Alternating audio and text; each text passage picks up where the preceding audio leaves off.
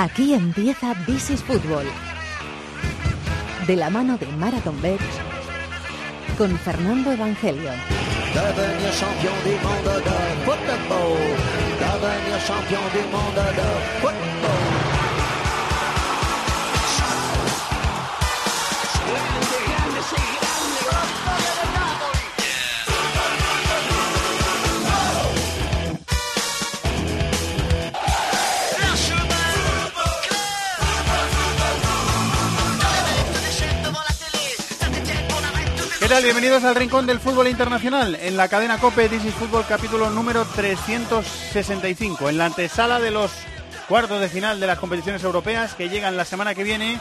Hay cosas por decidir en muchos sitios, en Inglaterra, en Italia, en Alemania, enseguida vamos a hablar de ello, en Francia menos, pero algunas también hay, y en otros campeonatos menores, como por ejemplo Escocia, que ha habido All Firme este fin de semana en Glasgow. Hay un compañero de deportes de esta casa que ha estado en un partido de segunda división alemana este fin de semana, nos va a contar su experiencia y muchas otras cosas más. Tenemos tres técnicos, tres, esta semana para el programa. Están Víctor Catalina, está Javi Rodríguez y está Jorge Zarza en la dirección técnica. Y tenemos a David de la Peña que está por aquí. Hola David, muy buenas. Muy buenas, Fer. Y a Chatón la producción, así que todo está listo. Arranca aquí el rincón del fútbol internacional en COPE que se llama This is Football.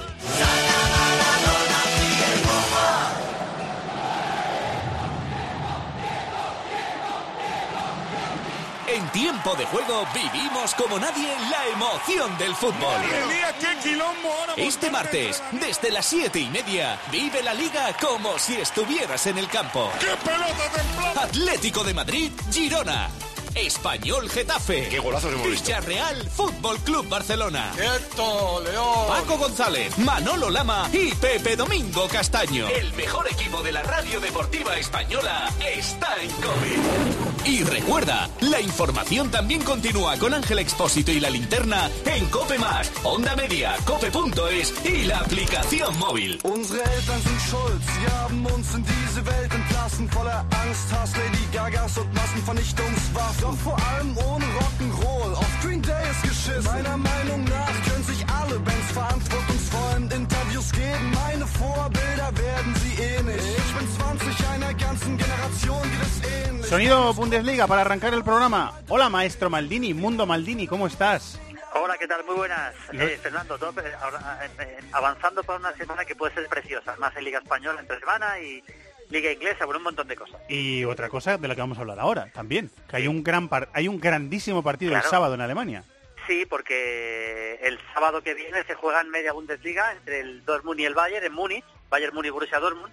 Fíjate, yo estaba pensando antes de entrar en el programa contigo que eh, por un lado tenemos en la Premier el mano a mano de la, de, la, de la alegría entre el City y el Liverpool porque los dos están vivos en Champions y por otro lado tenemos el mano a mano de la tristeza porque los dos equipos Bayern y Dortmund cayeron en Champions. Eso, son dos equipos que realmente tienen un peso tremendo y va, va a, haber, va a ser un mano a mano precioso hasta el final en la Bundesliga. Para mí, con el Bayern como favorito, aunque ahora mismo sea líder el Dortmund con dos puntos, pero sigo pensando que el Bayern es favorito para, para ganar esta liga. Este fin de semana el, el Bayern eh, pinchó y hubo momentos del partido del Freiburgo que parecía que se podía imponer, tuvo ocasiones Lewandowski, por ejemplo, Sí, pero, sí, sí. pero el carácter del Friburgo, a mí me gustó el carácter del Friburgo, sobre todo en la primera parte. Eh, fue capaz de, de no amilanarse contra el Bayern, que hay equipos que en Alemania ya se le, se le amilanan al Bayern y ya eh, empiezan con el partido prácticamente entregado. Al Friburgo no le pasó, estuvo No, picando piedra ahí y, y le, le- le puso en problemas, ¿eh? Y con piedra de verdad, al final pudo perder con ese remate al palo en el tramo final de Goretzka, pero es verdad que picó piedra y picó piedra bien. Este equipo también hay que tener en cuenta que no se jugaba nada, porque el Friburgo ya está muy lejos del descenso y muy lejos de Europa, o sea, prácticamente son partidos ya en los que no se juega nada. Pero Sí, pero bueno, da, da prestigio, ¿no? Un puntito no, no, contra el Bayern. Por supuesto, por supuesto, pero que decir, a la hora de salir un poquito con más, con más tranquilidad, arriesgando más todavía, ¿no? Y bueno, este técnico Straes que lleva toda la vida en el Friburgo, porque es verdad que no es demasiado veterano, pero desde el Friburgo empezó a dirigir y sigue en el Friburgo, siendo una buena y el equipo es un equipo que va muy bien en el juego aéreo, lo demostró, aunque le faltó eh, Petersen, que es su estrella, el, internacional alemán Petersen, es una estrella del, del no Tampoco estuvo Bolscheid, que es el internacional sub-21 que jugó sobre el tramo final, pero entró Holler, marcó un golazo de cabeza nada más empezar, demostrando que este equipo de cabeza va muy bien realmente. y le complicó mucho, le complicó mucho saliendo sobre todo, yo eh, comenté el partido en Movistar y, por ejemplo, Gunter, el lateral izquierdo, que es un lateral bastante lento, pero de mucha fuerza, yo le llamaba el, el optimista, el optimista del partido, porque salía con un optimismo tremendo, un jugador que no tiene velocidad, no tiene mucha calidad, pero cada vez que salía, salía con tanta decisión y con tanto optimismo, insisto, que creaba problemas al, al Bayern, y le creó problemas a un Bayern que le costó mucho entrar en el partido, ¿eh? le costó muchísimo, cuando entró ya empezó a jugar mejor, pero le costó muchísimo, y si quieres analizamos un poquito los, los pros y los contras de este Bayern que se está rejuveneciendo, lógicamente, Pues paso a paso, porque dirás. lo necesita hacer. Tú me dirás, porque comentaste, tienes el partido fresco del otro día. Sí, sí, bueno, eh, eh, es evidente que Ribery y Robben ya no van a seguir.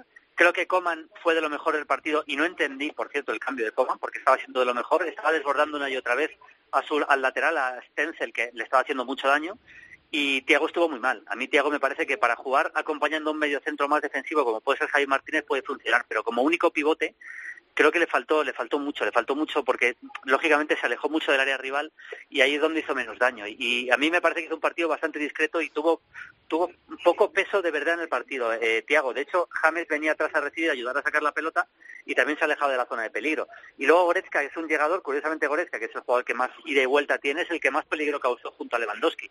Mal partido de Thomas Müller, muy mal partido de Thomas Müller, que al final fue sustituido con, con toda lógica por Navas. Müller lleva un año bastante malo, ¿eh? Sí, sí, bueno, lleva ya tiempo bastante Y mal. se perdió los dos sí. partidos de la eliminatoria de Champions contra el Liverpool por sanción y está, Sí, está no, mal. lleva, yo lo lleva ya más de una temporada que de vez en cuando te hace un partido bueno, pero, pero realmente sus prestaciones ya no tienen nada que ver con el Müller de otra época. Y al final lo que te decía es que acabó jugando con extremos, con Coman durante un rato y con Nabri intentando abrir el campo y ahí le causó más problemas. Pero la verdad que no, no hizo tanto el, el Bayern. Y Kimmich también estuvo bastante mal en este partido. O sea, Kimmich no, tuvo el es, peso que que, eso es necesita el noticia porque suele estar bastante bien. Sí, pues estuvo mal, no, no tuvo no tuvo mucho peso en el juego y eso lo acusó mucho el Bayern, que es verdad que pudo ganar el tramo final, es verdad que dominó muchos muchos momentos, pero pero no ganó el partido y no se puede decir que fuera injusto el empate del Friburgo. Y la verdad, viendo jugar al Dortmund, que también jugó un partido bastante discreto contra el Wolfsburgo, lo ganó muy al final con dos goles de Alcácer, pero cuando el empate a cero era, era lo más lógico porque había creado muy poco peligro. Y viendo al Bayern, yo creo que el Bayern es favorito, pero no porque esté mucho mejor que el, de- que el Dortmund, sino porque sigo sin ver bien al Borussia Dortmund, francamente. Fueron al mismo tiempo los dos partidos, David. Sí, que, que- sí, que sí. elegiste ver o que te dio tiempo a ver? eh? Est- Estuve, estuve viendo, he estado viendo en diferido, no enteros, pero por tramos Los dos. los dos. Y bueno, yo como dice Julio, eh, creo que lo que mejor le ha funcionado esta temporada al Bayern ha sido con eh, Jaime Martínez y Tiago. Para mí están compitiendo por un puesto James y Goretzka. Cuando han jugado los dos juntos al final, Tiago se queda muy atrás y yo coincido en la visión de Julio. Y, y yo creo que el equipo para producir arriba necesita juntar a Nabri y a Coman. Cuando están los dos, Estoy de acuerdo en eso. es cuando de verdad de- desequilibra y genera situaciones de, de peligro, ¿no? Y, y bueno, eh, evidentemente hay que dar, yo creo que dar un puntito mm, favorable al Bayern el, el tramo final porque yo creo que tiene más jerarquía, tiene un punto más de calidad, el Dortmund yo creo que ya va eh, sacando los partidos, le está costando muchísimo, Sí, Acaba- sí. va con el agua al cuello, al final acaba sacando ahí Es la el cabeza. estudiante que, que Sí. lo está sacando en el último día y, y un aprobado raspado. Claro, y, y bueno, es cierto que Jadon Sancho está bien, que, que cuenta con Marco Royce, que también ha estado intermitente con ciertos Problemas, problemas, de de lesiones. pero yo creo que el Bayern, al final por jerarquía y, y por favoritismo, le pondría un punto por delante, ¿no? Pero igual que el City y el Liverpool, eh, como decía Julio en Inglaterra, eh, es, es una lucha a lo grande, el Bayern y el Dortmund a lo mejor el que al final en el tramo final el que mejor esté de los que peor están, que los dos no están bien, pues a- se lo acabará llevando. ¿Qué, qué partido te imaginas, eh, Julio, para el sábado? Que es en casa del Bayern y que el Bayern lo tiene que ganar Sí. para depender de sí mismo. ¿Qué, qué partido te imaginas? Me imagino un Bayern que salga al ataque con todo, aunque es cierto que no tiene mucha velocidad. Si en los extremos, yo estoy con lo que decía David, que cuando Nabri y Coman desequilibran mucho más, por eso no, no acaba de entender. Bueno, entonces Nabri, vamos a empezar la segunda parte por Müller, jugó con extremos y luego de repente quitó a, a Coman. Es verdad que para meter a Ribery también, quizá buscando alguna jugada de Ribery muy concreta, pero pero no le funcionó. Yo espero un Bayern eh, que salga mucho más al ataque, no, no apretando, o sea, no, no arrollando, porque no es un equipo que te arrolle, es un equipo que tiene un ritmo bastante lento de juego realmente en el medio. Y, pero yo espero un Bayern dominador y un Dortmund que intente salir más a la contra. Yo estoy recordando lo que fue el partido de la primera vuelta, no sé si os acordáis, que acabó ganando el Dortmund, fue un partidazo, la verdad. Pero el Bayern fue muy superior en la primera parte. Yo recuerdo bien ese partido Sí. el Bayern, pero muy superior al Dortmund en la primera parte. Luego al final lo acabó perdiendo, pues el Dortmund reaccionó bien, pero yo creo que el Bayern, eh, si juega a su nivel, eh, tiene más, tiene más que el Dortmund y yo creo que debería, debería ganarlo. Lo que pasa es que, bueno, eh, también luego quedarán varios partidos porque los dos, yo creo que va a ganarlo el que el que menos se equivoque. De dos equipos que se están equivocando bastante en muchos tramos. Es verdad que el Valle lleva muchas victorias consecutivas, pero muchas de ellas sin brillo. Y el Dortmund, bueno, ganó en Berlín de milagro en el último minuto y ganó de milagro el otro día al Wolfsburgo en el último minuto también. Eh, lo estás petando con el, con el canal de YouTube, ¿no? Estamos ahí... Sí, sí, sí, la verdad es que sí, sí, hoy la verdad es que lo- no, no es por nada, está mal que lo diga yo, pero si quieres te digo datos, porque hoy me ha llamado eh, el que lleva todo el tema de, el tema de, digamos, de informática, el que se mete en las tripas del canal y me ha dicho una cosa que me ha quedado flipada. Mira, por ejemplo, hemos hecho este mes, el mes de marzo, que acaba de terminar, hemos hecho más de un millón de usuarios únicos. Eso quiere decir que un millón de IPs distintas, un millón de personas distintas se han conectado con los vídeos. Una cosa, una barbaridad y hemos hecho 3 millones de visualizaciones y bueno, estamos súper contentos. Hoy, he- hoy sacado el primer vídeo de este mes, que es un vídeo de reflexión después del Madrid-Huesca que comenté ayer en Movistar, hablando de Brahim, de Isco, de... Ya sabes que cuando hablas del Madrid y del Barça, pues esto vende mucho, Sí, lógicamente. Sí, sí, lógicamente. es normal, además, tiene mucho interés. Y bueno, llevamos, no sé si son 40.000 visualizaciones, porque aunque si os metéis en el canal eh, pondrá 15.000, porque tarda mucho en refrescar, pero yo que me meto realmente en, en las tripas del canal, porque yo tengo acceso, lógicamente, ya son más de 40.000 en, en tres horas. O sea, es una, es una, no, yo, me, yo me alegro mucho porque me lo estoy pasando muy bien. Y luego, ya por cierto, tenemos que hacer algo los tres, ¿eh? Algún, algún día habrá que hacer los tres, ¿eh? Mm. Para el canal. Bueno, podríamos decirte que sí. No. Eh, sí, hombre, podemos hacer algo. ¿no? Podríamos decirte que sí, tú mandas. Sí, hombre, y, y bueno, eh, eh, ya no solo hago vídeos de actualidad, sino lo habéis visto, ¿no? De- jugadores históricos. Voy a sacar dentro de un par de días un vídeo que yo creo que os va a gustar mucho del Brasil del 70, por ejemplo. Y no sé, hay un montón de cosas. No, hay Hay mucho, campo histórico, para explorar, hay mucho hay campo. mucho campo para explorar y más que voy a intentar explorar, pues se me ocurren cosas cada día. Lo que pasa es que no hay tiempo. La vida no da para hacer todo, pero bueno. Bueno, ya lo, lo sabes. Lo, lo- lo intentaremos, lo iremos aprovechando. Mientras tengamos tiempo, lo iremos aprovechando. Claro, claro. Eh, maestro, esta semana te escuchamos. Muchas gracias. Muy bien, un abrazo a los dos. Eh. David, Hasta ¿tú qué partido te imaginas en el Bayern Dortmund del próximo sábado? ¿Tu cabeza? Estos partidos nos gusta recrearlos antes de que pasen muchas veces, luego a lo mejor pasa lo que hemos pensado, a lo mejor no. ¿Qué, qué- qué- qué te imaginas para yo, el sábado? yo me imagino eh, a un Dortmund eh, con ese 4-4-2 que suele utilizar Fabre esperando al Bayern por detrás de la línea de medio campo, más o menos, eh, poniendo el anzuelo para sacar a los centrales del Bayern, que sabemos que por algo se han gastado 80 millones en Lucas, no son muy rápidos. Y yo me imagino a Royce y a Götze eh, haciendo una doble punta y, y dándole tiempo a, a que salgan corriendo Guerreiro y Jadon Sancho. O sea, yo me imagino un plan de contragolpe en el que Fabre intente que reciban al espacio tanto Sancho como, como Guerreiro. Eh, imagino que Alcácer no va Que a el ser Bayern titular. domine, que tenga más balón, que incluso ocupe campo rival durante un tiempo. Sí, sí. Yo, hombre, a no ser que se ponga 1-0, ya hay un gol ya sabes que al final lo cambia todo, ¿no? Sí. Pero mientras haya igualdad, yo me imagino que lo- el plan de Fabre para atacar va a ser eh, ir a, espacios abiertos y el Bayern además es que tiene que asumir la iniciativa porque está a dos puntos por debajo de la clasificación. Aparte de que al Bayern también, es verdad que con Coman y Nabri, si son titulares, sí que puede, em, digamos, eh, amenazar, aunque esté lejos de la portería rival. Pero en cualquier caso, como ha comentado Julio, el, ritmo de, juego con Thiago, con James, yo creo que demanda tener el balón en campo contrario, asumir la responsabilidad y yo creo que el Dortmund intentará aprovecharse de eso para, para atacar espacios abiertos. Partidazo el sábado que contaremos en tiempo de juego. Sábado a las seis y media, Bayern Dortmund jugándose gran parte del título de la Bundesliga esta temporada. Enseguida vamos a apostar también en ese partido. Seguimos en Alemania, venga. Maldini juega en This is Football, en COPE. Y esta semana Rubén Parra también. Hola hermano, ¿Qué pasa? ¿cómo estás? Muy bien, Todo- encantado de estar ahí en tu casa, director, eje- director ejecutivo. Muy bien, y nosotros encantamos de, encantados de que estés. ¿De dónde vienes? ¿Dónde has estado? Vengo de Hamburgo, de ver al maravilloso Sao Paulo. Una escapadita, ¿no? Una Sí, escapadita. el maravilloso Sao Paulo, que es un equipo que ya eh, a partir de ahora estará para siempre en mi corazón. Es eh, una experiencia, Lo estaba un poquito antes, sospecho. Sí, pero después de estar dentro del estadio es muy complicado no hacerse del Sao Paulo, muy complicado. El San Pablo es el otro equipo de Hamburgo, está quinto en No, la... no, perdona, el Hamburgo es el otro equipo del Hamburgo. Vale. el Hamburgo es el otro equipo de Hamburgo y el principal es el San Pauli, Pauli, correcto. que es el que, que es el dado con quinto, propiedad, vuestro. que es el quinto, 44 puntos y el Hamburgo está segundo, 51, suben dos directamente. Está el Colonia primero, Colonia y Hamburgo están en puestos de ascenso directo. Está el Unión Berlín en puestos de promoción, que se enfrenta con el antepenúltimo de la Bundesliga. y están ahí el Paderborn, el San Pauli, el Heidenheim y el Holstein Kiel. No sé si los estoy pronunciando bien. Sí, sí, correctamente. Me lo dices a mí como si yo supiera alemán. Luchando por esa. David, ¿algo que Lo, objetar? lo has dicho perfecto. Lo- Vale. Eh, ¿Y qué tal ha ido? ¿Qué tal la experiencia? ¿Fuiste a ver un partido? Era el viernes. Era el viernes, sí, ¿no? el partido del viernes por la tarde a las seis y media. El San Pauli, que era cuarto, eh, se enfrentaba al Duisburg, que estaba luchando para salir de los puestos de, de descenso, y el partido fue infame.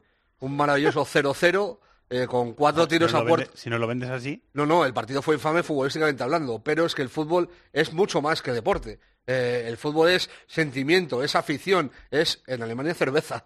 Entonces, eh, y eh, eh, el San Pauli dominó todo el partido. Me gustó mucho un chaval que luego me enteré, no, no me acordaba, Manmoler Daeli, que ha sido noruego. internacional noruego. Sí, Eh, bueno. En el medio centro tiene muchísima clase, es un mini crosito, eh, pero poco más. O sea, eh, dominó mucho el Sao Paulo y el Duisburg se, eh, se cerró, al final 0-0. Pero cómo se vive un, un partido dentro del estadio de Sao Paulo es, es, es para verlo. O sea, a mí me decía luego la gente de allí, dice, "Fua, pues hoy, hoy ha sido fatal, si hemos empatado a cero no hemos hecho nada. Tenías que ver cuando metemos algún gol. Eh, que- que es- que es eso te lo perdiste. es curioso porque van cuartos y llevan más goles en contra que a favor. me- es un dato que me pareció súper llamativo. Pero eh, el, el estadio de Sao Paulo, la forma que tiene de sonar, eh, me ha traído un sonido porque nada mejor que ilustrarlo con el, con el sonido real. Vamos a escucharlo.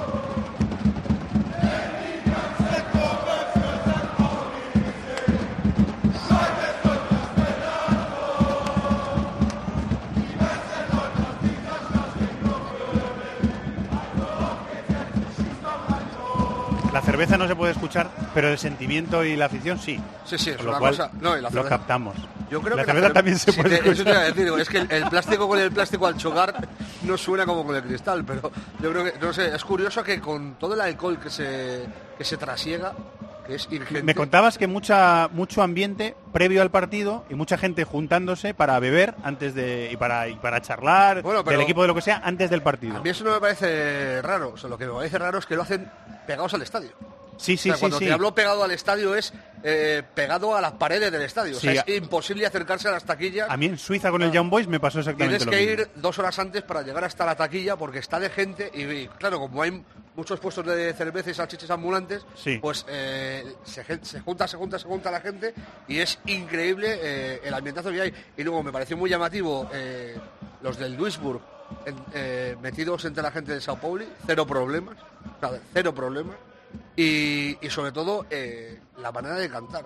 Yo en el antiguo Calderón, a mí es, eh, la primera vez que fui al Vicente Calderón me llamó muchísimo la atención porque había ido a otros estadios que no se canta ni la mitad que el de Calderón.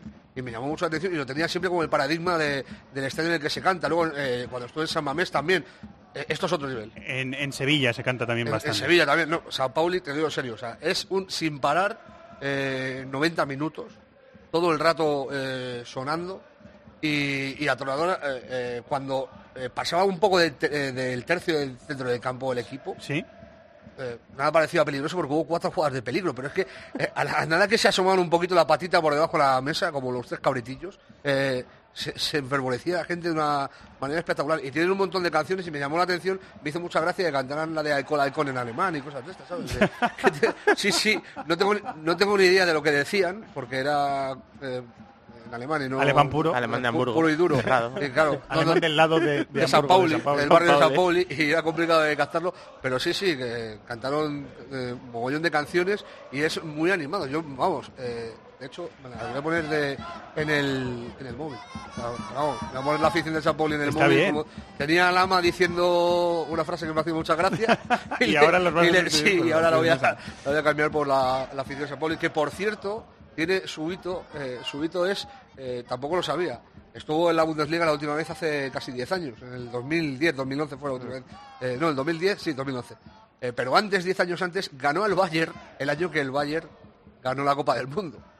Eh, hicieron camisetas conmemorativas de somos los campeones del campeón del mundo. Y por lo visto es la camiseta que más se ha vendido en la historia de, de Alemania. Eso me dijeron, no sé si es la verdad, pero que es la, la Con el camis- 11, ¿no? Sí, Con el 11 detrás. detrás. Y es, Es la chula. camiseta que más se ha vendido, eso me dijeron, que es la camiseta que más se ha vendido en la historia de Alemania. La camiseta de Sao Pauli, rememorando esa historia contra el Bayern. Y es un club que lo voy a resumir ya eh, con lo que me dijeron varios aficionados. El San Pauli no es un equipo de fútbol, es una forma de vida. Tal es así que en el 2003 estuvo a punto de desaparecer. Estoy corriendo el riesgo de petonearme, pero es que merece la pena, merece la pena ser contado. Y lo salvó, el club lo salvó la afición. Parecido a lo que ocurrió aquí con el Oviedo en España, con colaboración, por por cierto, directa nuestra, todo hay que decir. Sí. Eh, eh, necesitaban dos millones para salir adelante y empezaron a hacer campañas los aficionados, entre ellas eh, vender camisetas y eh, todos los garitos de San Pauli se unieron con eh, una campaña que se llamaba Drink for San Pauli. O sea, cuécete. Era un mensaje claro. sí, mámate por San Pauli. Era un eh, mensaje muy claro, sí. De cada bebida, 50 céntimos iban para el equipo. Y lo llevaron a rajatabla, Y claro. lo, sí, a rajatabla y a raja cerveza. y, lo, y lo salvaron. Eh, consiguieron más de dos millones. eh, co- eh, convencieron al presidente de- del Bayern para que jugara un amistoso gratis contra ellos y recaudar eh, más dinero. Y al final salvaron al equipo. O sea, necesitaban dos millones de, de euros y sacaron bastante más. ¿Tenías otro sonido? O... Sí, sí, te- tengo ahí como... Tienes como 25, ¿no? Sí, Pero sí. vamos a escuchar otro. Es este, yo creo. Eh, dos cosas muy rápidas. Eh, era un partido contra el eh, penúltimo, que Sí, es el el Duisburg. Duisburgo. ¿Qué aforo tiene el estadio del, del San Pauli? ¿Lo tienes, ¿Lo tienes por ahí? Me pareció una locura. 29.546. ¿Y cuánta gente había en el estadio? 29.546. O sea, no me he dado ni una- cuenta no cabía ni un alma, ¿no? Da- no, no, es que saqué una foto al saqué una foto al, al luminoso cuando pusieron la asistencia del público 29.546 eh, y dije, pues vale. Pensé, sería yo miré así el estadio y digo, está llenísimo, pues faltarán 300 personas en un estadio de 30.000 personas de aforo. Y luego leyendo eh, para cosas, para hablar contigo El un poco de, y la de y eran tal, iguales, ¿no? Tal cual. Al mirar el aforo del estadio resulta que es exactamente igual que la, que la asistencia. Y Hamburgo es una ciudad muy recomendable para, para ir. Para quien le esté entrando muchas ganas de ir, hay que decirle que lo mire con tiempo, porque lo de las entradas está complicado, ¿no? No, entradas eh, Está muy difícil. yo creo que más que complicado es inviable. Eh, yo intenté, intenté ir eh, comprando entradas y no hay, están todas vendidas. Eh, Para, el partido que yo miré estaban todas vendidas. Y me han dicho que es lo habitual, que se suelen vender... eh, Porque hay que mirarlo hay, con hay mucho más de, hay más de 22.000... Que tú pudiste ir con, con una acreditación de Yo me prensa. acredité, claro, pero hay más de 22.000 abonados. O sea, hay que mirarlo. hay, que es- hay que mirarlo claro, es, es muy complicado. Pero Hamburgo merece una visita. ¿eh? El Museo de Miniaturas de Hamburgo es una Y pasada. tendrá visitas el estadio también. Pod- po- Podrás ir a, a visitar Sí, el estadio y el de el, Hamburgo el estadio también. de San Paulo tiene unas pintadas muy chulas, eh, todo relacionado con lo que es la cultura, contracultura de, de San Paulo, eh, Sí. antirracista, antifascista y tal.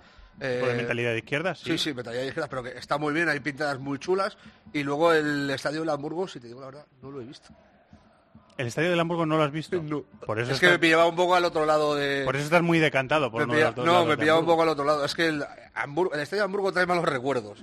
Es, eh, tu prima la coja gate. y Sí, no- es verdad, es verdad, Hay que, sí. hay que pasar un poco como de, de puntillas. Eh, Pero echaron- muy recomendable. Traduzco a Parra, echaron a Paco de láser eh, en el momento de la final del Atlético de Madrid en la Europa League y fue allí en Hamburgo. Por Sí, eso. es tu prima la coja gate. Eh, por, por eso sí, tu prima la coja ahí. Sí, Eh, para traducirlo, por si hay oyentes que todavía no lo saben. Claro, y la, lo cuestión sepan. es que Hamburgo es la segunda ciudad de Alemania, que yo no lo sabía, de grande. Es, es una ciudad bastante enorme. ¿Mm? Y, y que es el, el puerto del norte más importante del país. Y la verdad que eh, ver el puerto es, es impresionante. Y te da una posibilidad muy chula que con la tarjeta del metro te puedes coger el metro, el autobús y el barco, porque para cruzar el Elba ir a ciertos eh, puntos tienes que Hay que coger un coger el barco, y te entra todo en la misma tarjeta. Así que te puedes hacer un crucero por el Elba. Esto es, una, es un consejo para, para Un truco visitantes. para los viajantes. Eh, que en vez de pagar 30 pavos por hacerte un crucero, puedes hacer un crucero por el Elba por, por nada, porque te entra gratis el ticket del metro y te das una vuelta. Yo me hice una, una hora de, de crucero por el Elba, que Pues está muy, es muy chulo también. Yo, hermano, pediría retribución por, por oficina de turismo de Hamburgo. Ahora mismo ya pediría retribución porque acabas de hacer una campaña. No les eh, hace falta, ¿eh? No, el barrio de Sao Paulo, el barrio de Sao Paulo, que por cierto es donde empezaron a tocar los Beatles. Los Beatles se hicieron famosos ahí. Anda, no lo sabía. No, tuvieron suerte en Inglaterra, se fueron a Alemania a hacer bolos del 60 al 62. Estuve en la primera sala donde tocaron los Beatles, en Ah, la qué sala bueno. Indra.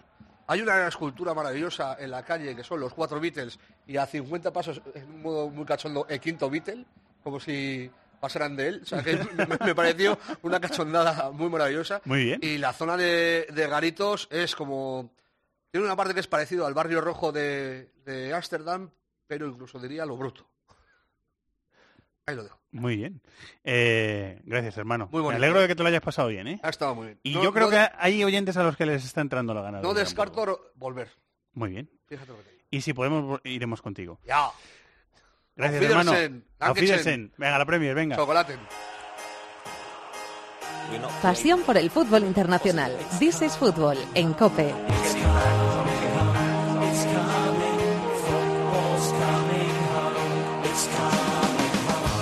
Volvieron las ligas domésticas y recuperamos en la Premier la emoción de la lucha por el título, por la Champions y por salvarse.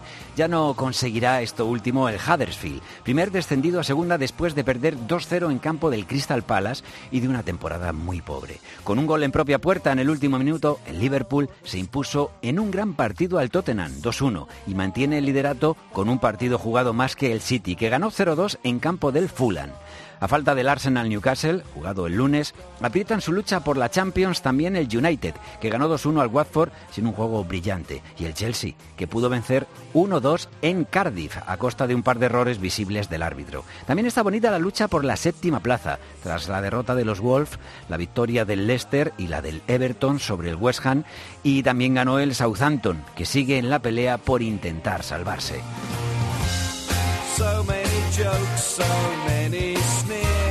Manchester, compañero Dani Gil, muy buenas, ¿cómo estás? Muy buenas, Fernando, ¿qué tal? ¿Se le ha pasado el rebote al señor Neil Warnock? ¿O todavía no?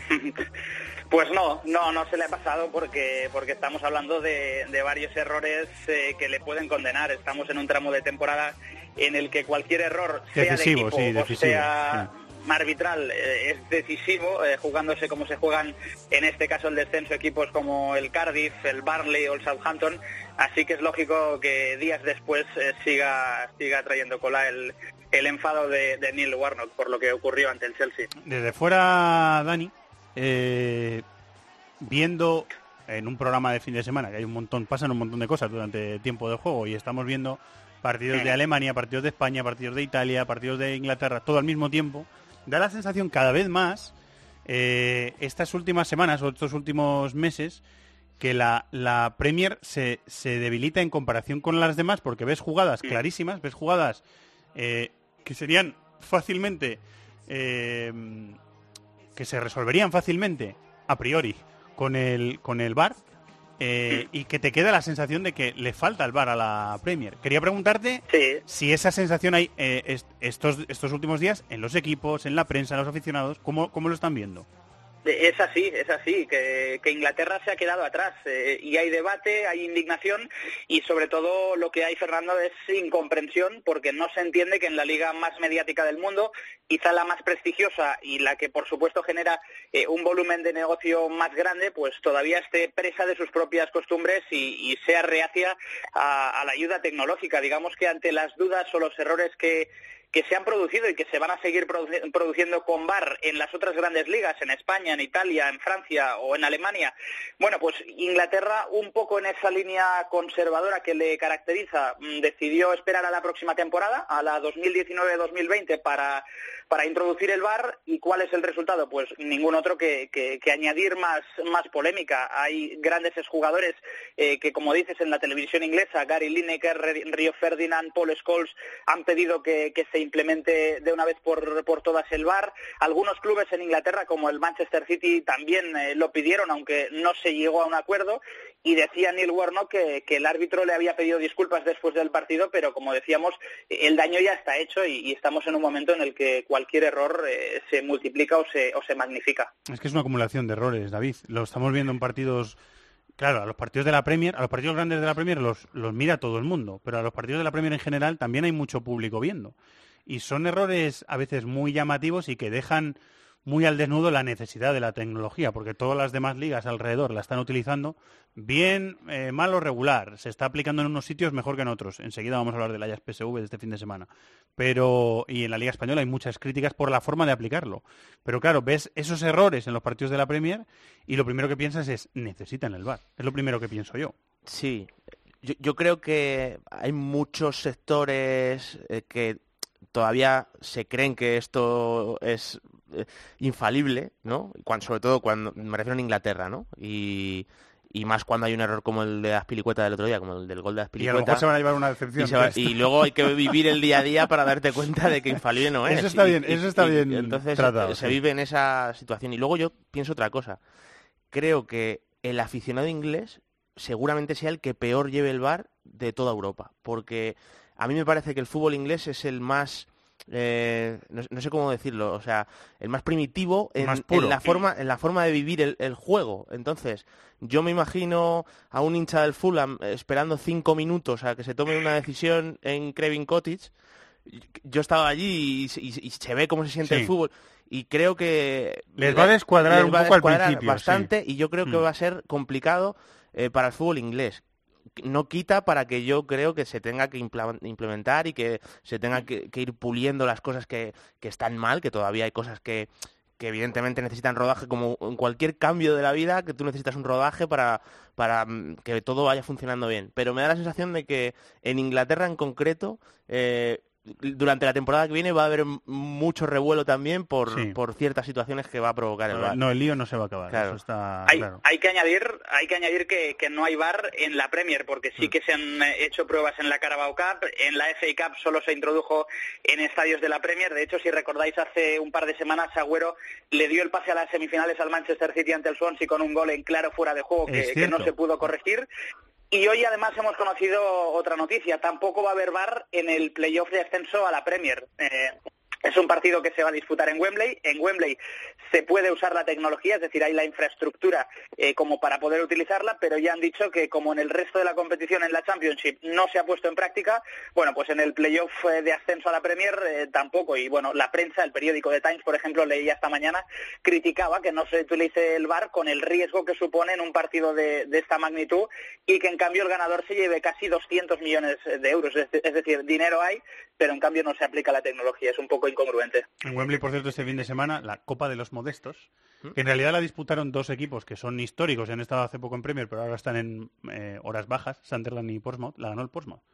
Al final, se ha disputado otro partido en Wembley. En Wembley se van disputando Sí, sí, no, partidos. lo- la cultura inglesa para esas cosas es maravillosa. Eh, muy bien, Dani, que tengas buena semana, que es completita. Esta semana hablamos. Sí, sin duda. Igualmente, un abrazo. fuerte. Hasta luego.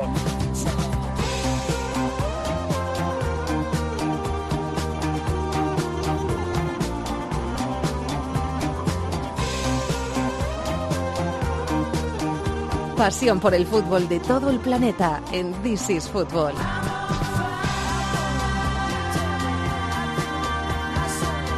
Liverpool-Tottenham fue el partidazo del fin de semana en la Premier. 2-1 en Anfield para el Liverpool, que lo consiguió eh, en propia puerta por parte de Alderweireld y en el último minuto de encuentro, como escuchábamos también en la crónica de nuestro compañero Roberto Pablo. Hola, Guilluzquiano, comentarista de este programa y de muchos de COPE. Muy buenas, ¿cómo estás? ¿Qué tal? Muy buenas. También de Movistar. Te tocó eh, comentarlo en Movistar. Te, te divertiste, porque a mí me pareció un partido, bueno, viendo ese al mismo tiempo que otros cuatro y estando pendiente de muchas otras cosas, pero me, me pareció un partido entretenido. Sí, sí me divertí. Yo al final con la Premier me divierto siempre. Quizá porque estamos eh, perdiéndola. Ya sabéis que la temporada que viene en principio no la comentaremos nosotros, así que estoy disfrutando de las Estás últimas saboreándola, jornadas. ¿no? Estás saboreándola. sí.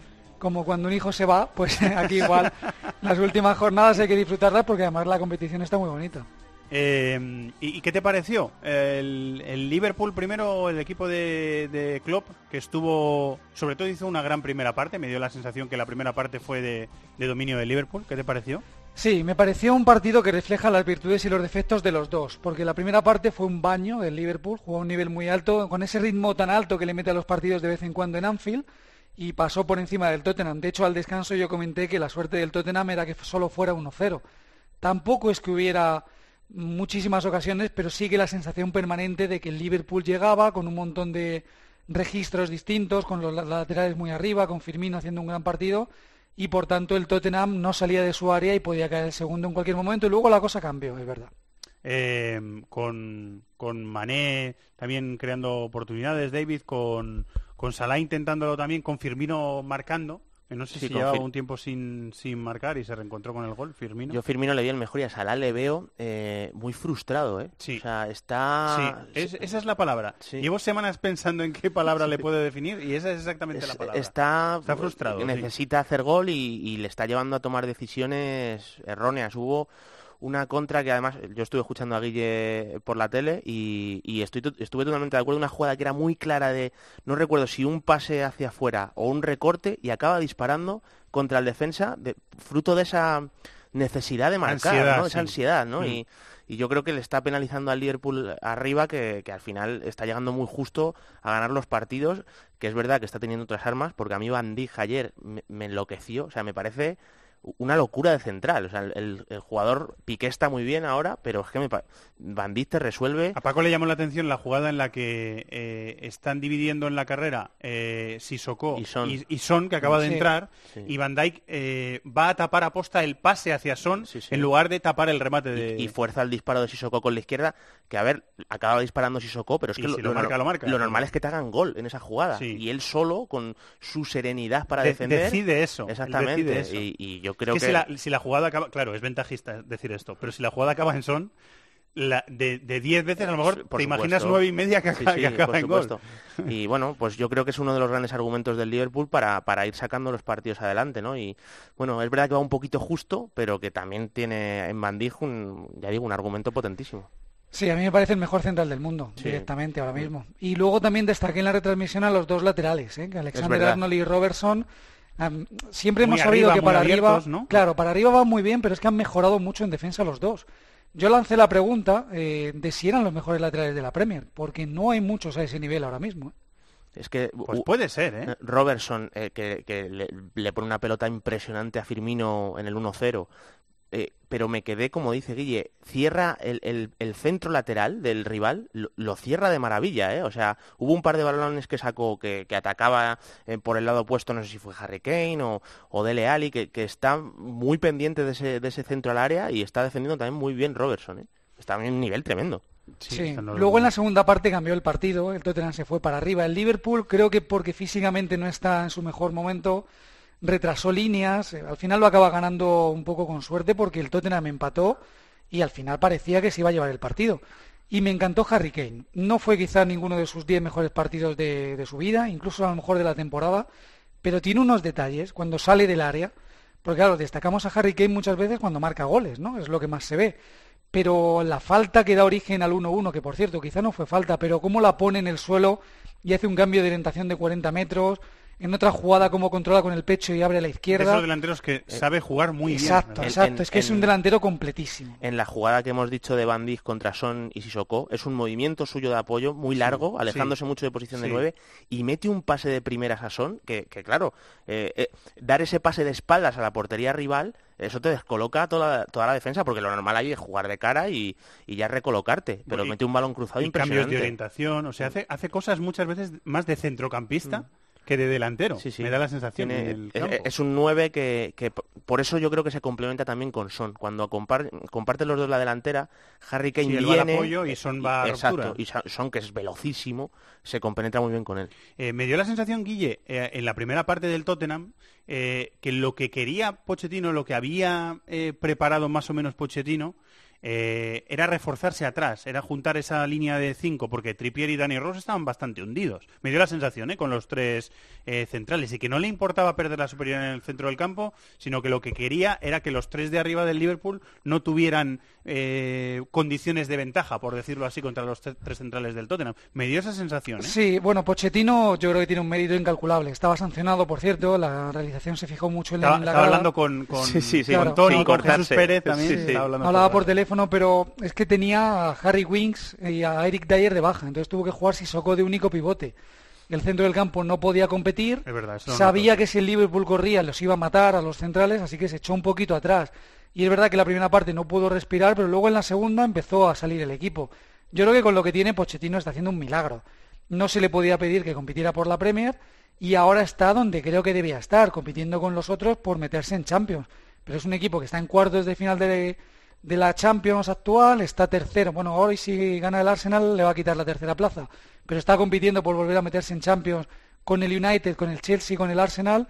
Y insisto, tiene mucho mérito porque es que no ha podido fichar ni en verano ni en A mí invierno. me sigue pareciendo un milagro. Y estrenando campo, que contra el Crystal Palace va a estrenar el campo nuevo. Ahora los dos partidos que vienen del Tottenham en casa son, incluido también el del Manchester City en Champions, ese es su, en su flamante campo Sí, nuevo, que va a ser yo, mucho más grande que el claro, anterior. yo comentaba que eso a lo mejor le da un, un ánimo especial, porque es verdad que el equipo parece que se está cayendo. Sí. Por supuesto cuenta con Harry Kane, que a mí me parece un fenómeno, y luego hay jugadores de mucho nivel, pero el campo, aunque parezca una tontería, a lo mejor eh, el hecho de ir a un nuevo estadio con los aficionados lo, más lo cerca lleva le- pidiendo Pochettino. eh, Sí, en yo creo que le va a ayudar al equipo para el tramo final de la temporada. Lo, lo lleva reclamando Pochettino, a ver si llega el nuevo... Claro, es que les dijeron que era agosto. Hmm. Y estamos en abril. Bueno, y también es, es- aparte es el motivo por el que la plantilla sigue siendo igual que la que hace dos años. O sea, exacto. claro, ellos mismos, eh, por supuesto que lo necesitan, estoy seguro. Que también tiene su mérito, porque no se ha ido nadie, pero... Sí, bueno, es que si encima si hubiese venido gente, pues Claro. hombre, estaríamos hablando de 30 puntos menos. Eh, me dio la sensación, David, que la tecla que toca, eh,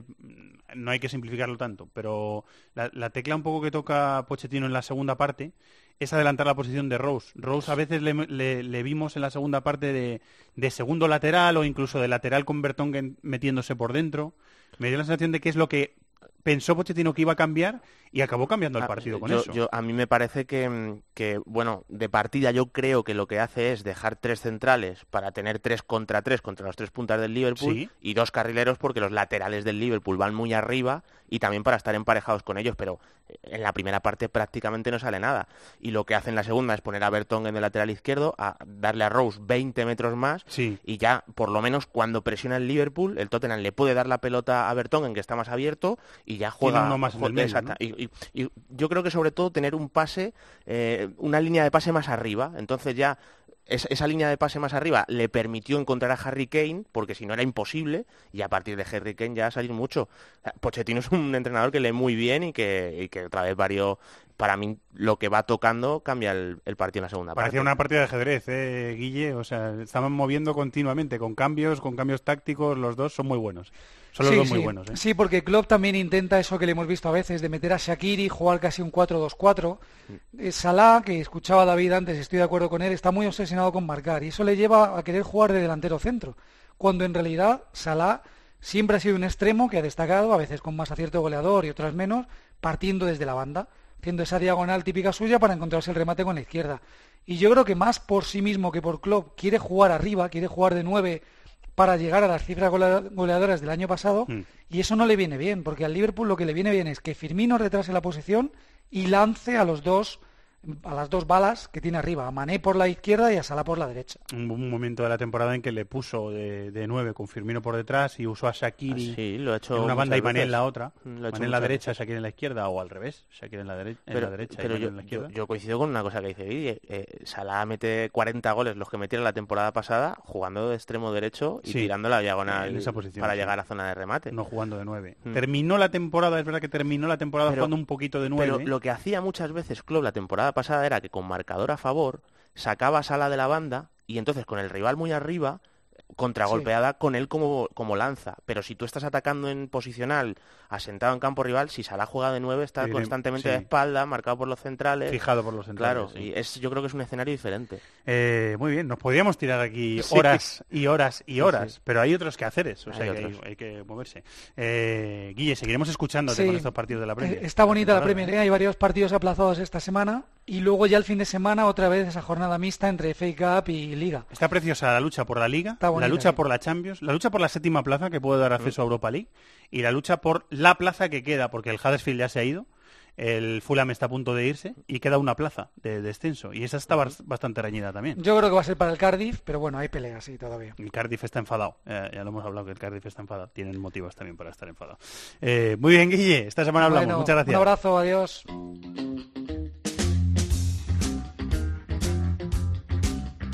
De la mano de Marathon Bet. This is Football.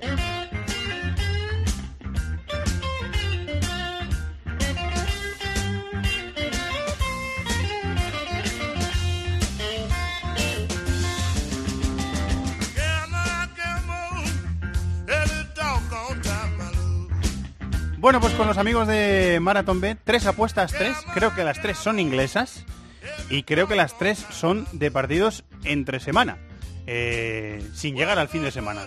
Impacientes, somos impacientes esta semana. Hola David González, muy buenas. Hola Fernando. Sí, Impaciente, que eres un impaciente. Soy un impaciente.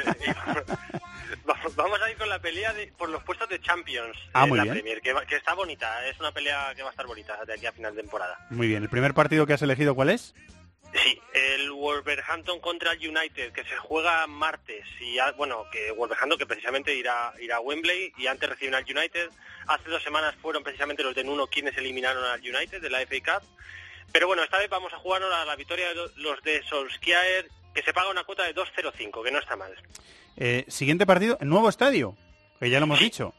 Nuevo estadio. Es, sí, se estrena el Tottenham en, en su nuevo estadio contra el Crystal Palace, pero bueno, viene una racha en, en Premier League muy mala, con cuatro derrotas y un empate en los últimos cinco partidos. Pero bueno, vamos a, vamos a, a apostar a que se va a romper esta racha, aprovechando la inauguración del estadio. Y vamos a apostar a victoria con goles de ambos equipos, que se paga 3 euros por euro apostado. O sea, victoria del Tottenham con, con que marcan los dos. Sí, exacto. 2-1, 3-2, mm, 4-2, lo que sea. Sí. Muy bien. ¿Y el tercer partido, que también es de entre semana, también es de miércoles? Sí, acabamos sí con el Chelsea-Brighton el miércoles a las 9 menos cuarto, eh, que precisamente el Brighton, que también irá a Wembley, que juega una semifinal contra el City. Bueno, los de, los de han empezado por debajo del marcador los últimos tres partidos de Premier y esto vamos a apostar que vuelve a pasar. Esto es difícil debido al ataque del Brighton, pero bueno, vamos a apostar que vuelve a pasar, que se paga 4,90, que empieza ganando el Brighton, independientemente de cómo acabe el partido. Muy bien, pues no hay que esperar mucho. Hay que esperar, en realidad, muy poquito. Si están escuchando los oyentes el, el programa lunes noche o martes por la mañana, que muchos lo suelen escuchar martes por la mañana, yendo al trabajo o yendo a correr, eh, pues la apuesta es inmediata en esos tres partidos de Premier que hay entre semana. Muchas gracias, David. Un abrazo. Venga, gracias a vosotros. Las cuotas sujetas a cambios, como siempre decimos, para mayores de 18 años hay que jugar con responsabilidad y podéis consultar condiciones en marathonbet.es. Los de las cuotas, los de las cuotas. MarathonBet es más. Más mercados, más ofertas, más experiencias, más cuotas. Regístrate ya en marathonbet.es. Deposita 60 euros, introduce el código Bonacope y juega con 90. Deposita 60 y juega con 90. Los de las cuotas, los de las cuotas. MarathonBet, mayores de 18 años, juega con responsabilidad. Consulta condiciones en marathonbet.es.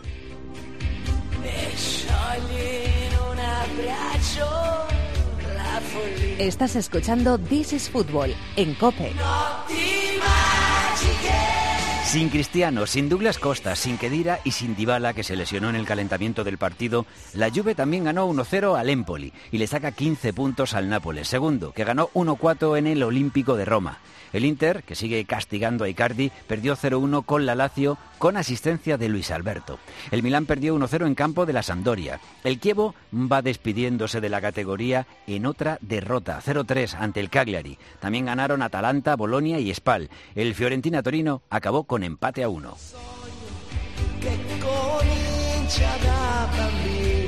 Pues igual, David, el problema no eran ni Eusebio Di Francesco ni Monchi. Ninguno de los dos, ¿no? A lo mejor, por simplificar un poco, que igual es simplificar demasiado. Bueno. es que se vio un Nápoles muy superior, yo creo. Sí, ayer, yo ¿eh? creo que se encontró la Roma sobre todo eh, a un rival que tenía las cosas claras cuando ellos en, en absoluto las tienen, ¿no? O sea, es un equipo que tiene buenos jugadores, pero que de momento, o esta temporada no han conseguido hacer un bloque, ¿no? Y, y el Nápoles es todo lo contrario. Ancelotti ya tiene su equipo totalmente definido. Además, después de la salida de Hamsik, yo creo que ha mejorado el equipo, sinceramente, porque ¿Ah, sí? sí, porque yo creo que Fabián está a un nivel impresionante. No Sí, me Fabián extraña- está muy bien. no me extraña que le haya convocado Luis Enrique, aunque luego se tuviese que marchar de, Fabián está muy de bien, la convocatoria de la selección. Pero yo creo que Fabián por Jugando de mediocentro zurdo en doble pivote, Eso ¿verdad? es, juegan Alan y Fabián. Y Fabián es que es el jefe del, del equipo, ¿eh? O sea, hay otros jugadores con más jerarquía, Callejón, Insigne, que no que está lesionado, jugó Verdi el otro día contra Roma, Mertens, pero a nivel de organizar los ataques, además eh, le permite a Ancelotti eh, soltarse un poquito y a Alan le deja más fijo. Alan está jugando de otra forma muy diferente a como lo hacía con Sarri. Es el centrocampista que guarda la posición, que hace las ayudas defensivas eh, y Fabián El organiza... centro más posicional, digamos. Sí, es un doble pivote que Alan a veces salta la presión y Fabián es el que hacen permutas Sí, a veces, combinan, ¿no? Pero, pero Fabián es el que tiene libertad para salir hacia adelante y, y está jugando muy bien.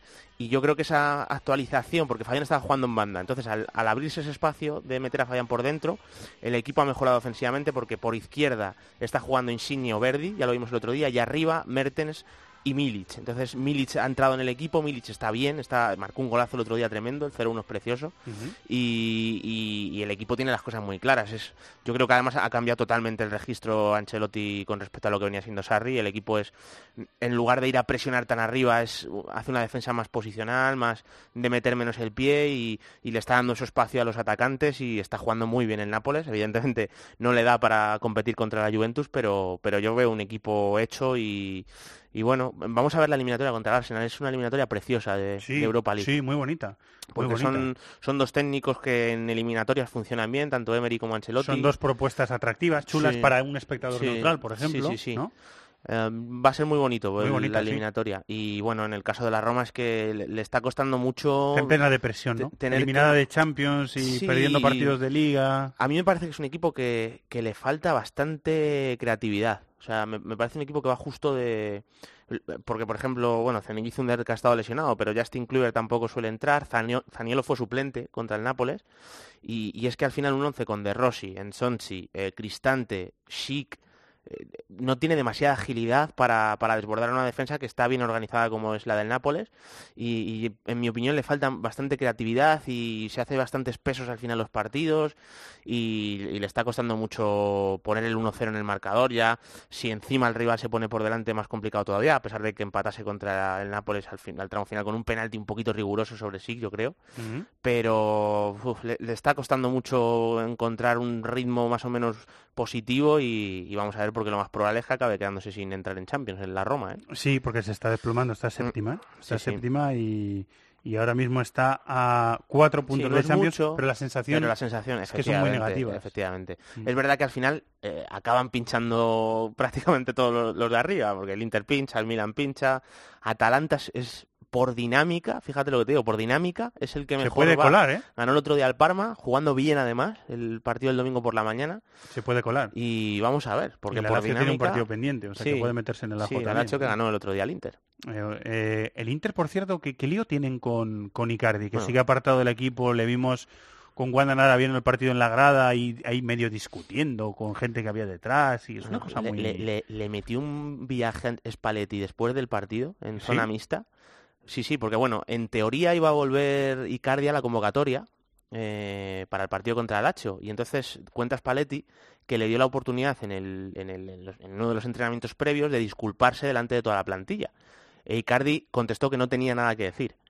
Entonces le dejó Spalletti eh, sin convocar y al término del partido, eh, en zona mixta, le, le- encima de Lautaro Martínez era baja, o sea que le, le preguntan que si la, la derrota había sido por cabezonería, entre comillas, de haber dejado fuera a Icardi. Entonces Spalletti se calienta, cuenta esto de que Icardi no se, no se disculpó delante de La sus compañeros. es culpa de- Sí, suya, exactamente. no mía, ¿no? Y, y luego cuenta Spalletti o deja una reflexión que dice que eh, es humillante lo que ha hecho Icardi eh, y, y que no la camiseta del Inter está y el club y la gente que está detrás está muy por encima de no Pues dijo me bajarse los pantalones sino de, Pues de- te digo, me parece muy exacto, bien. de, de que un La- jugador con esa actitud vaya a, a- a vestir la camiseta del Inter y que prefiere dejarle fuera y jugar sin delantero que, que teniendo esa actitud o sea que Me parece muy bien, ¿eh? Sí, La sí. actitud de Sí, Spalletti. fue- Eh, y el mensaje, ¿eh? Fue- es que el entrenador tiene que tener autoridad. o sea, quiero Exactamente. decir, y en un gran club, es Mm. que él, él mismo lo dice. El Inter no puede, el Inter tiene su historia, su Sí, sí. y no puede. Eh, Zanetti ha dicho, ¿has oído a Zanetti eh, decir alguna cosa Pues sobre la este verdad? Porque yo no sinceramente, le he oído. no lo he visto. Yo no, No le he oído no sé. hablar. Y el otro día, de hecho, hubo un, un Classic Match de estos donde se juntaron bueno, Mourinho, Verón, Zanetti, Y hubiera tenido Julio una César, buena. y yo no vi nada. También es verdad que fue un ambiente un poco de fiesta, Sí, etcétera, pero etcétera. Pero me, me extraña, ¿eh? sí, o sea, igual sí, ¿eh? No, la verdad es que yo no me he encontrado es con que ello. yo tampoco lo he... En febrero me dice Chato eh, que dijo, eh, cuando hay problemas en el vestuario hay que resolverlos. Hay que resolverlos desde dentro, dijo. Eh, bueno, claro, pues Pues le lo- con el lo ha- mensaje. lo ha resuelto. No. le- le- con- Pues eso era un mensaje también al entrenador, ¿eh? sí. Era un mensaje al Y, entrenador. bueno, pues la situación es la que es. O sea, yo nunca había visto a Spalletti eh, posicionarse tan claramente en contra de Icardi y darle, es que es un palo tremendo, tremendo. Bueno, veremos, ¿eh? Eh, tien- tenemos película hasta el final Sí, de sí, temporada, sí. tenemos tenemos película. Eh, vamos a hablar del clásico contemporáneo del fútbol holandés con el cibercafé, venga.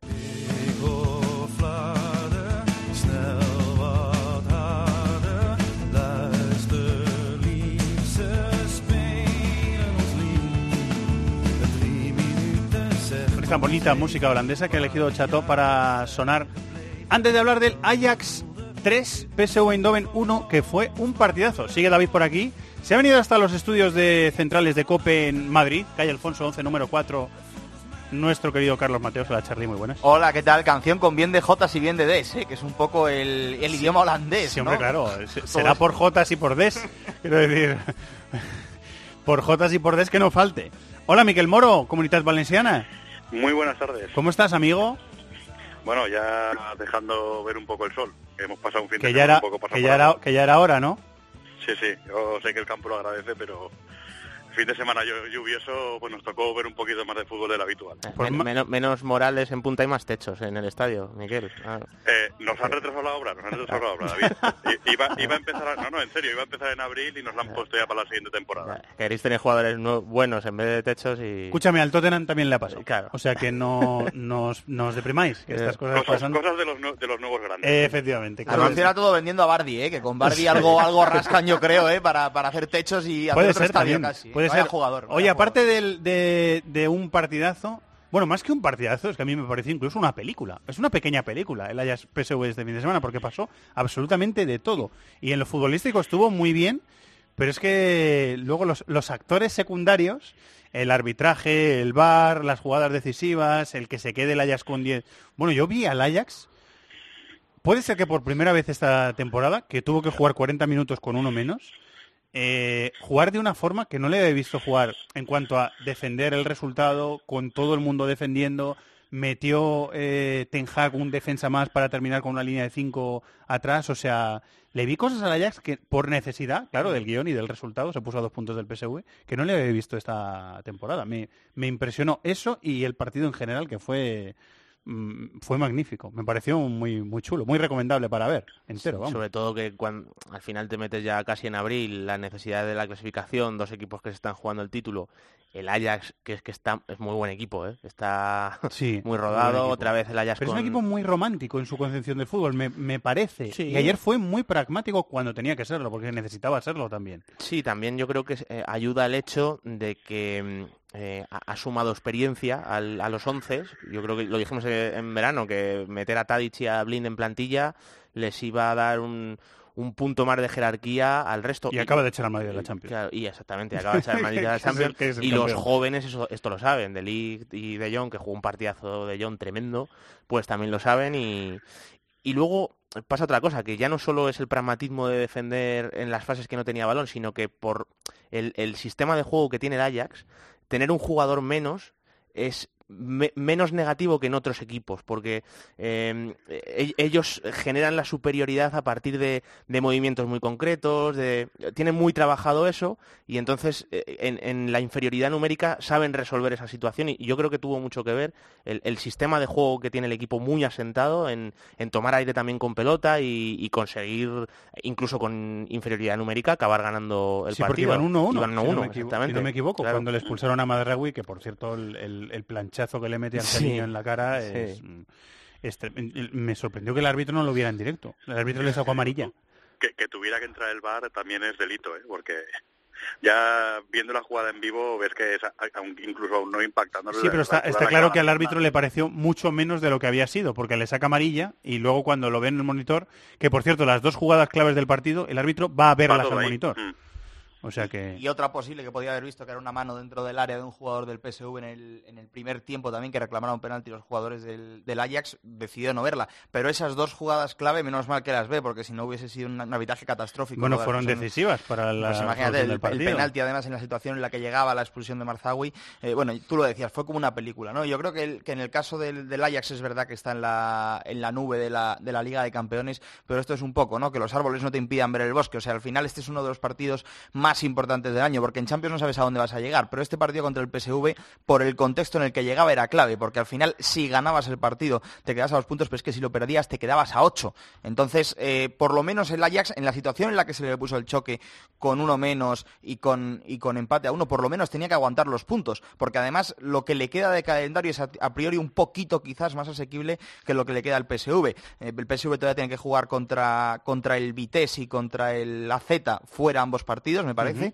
sí. No, ju- tiene que jugar contra el Vitesse, contra el Heracles y contra el AZ, y creo que el, el del AZ por lo menos es fuera de casa. Quedan siete jornadas. Y el Ajax le queda, eh, lo más difícil que le queda es el Vitesse y el Utrecht, pero ambos en casa, con lo cual eh, yo creo que tiene el calendario un pelín más difícil el PSV y estar a dos puntos y viendo el estado de forma en el que está el Ajax le da más ventaja al Ajax. Eh, centrándonos un poco en el, en el partido, eh, yo creo que el, que el Ajax sabía que tenía que, es, que puntuar, que perder era un, era un problema y jugó con eso, ¿no?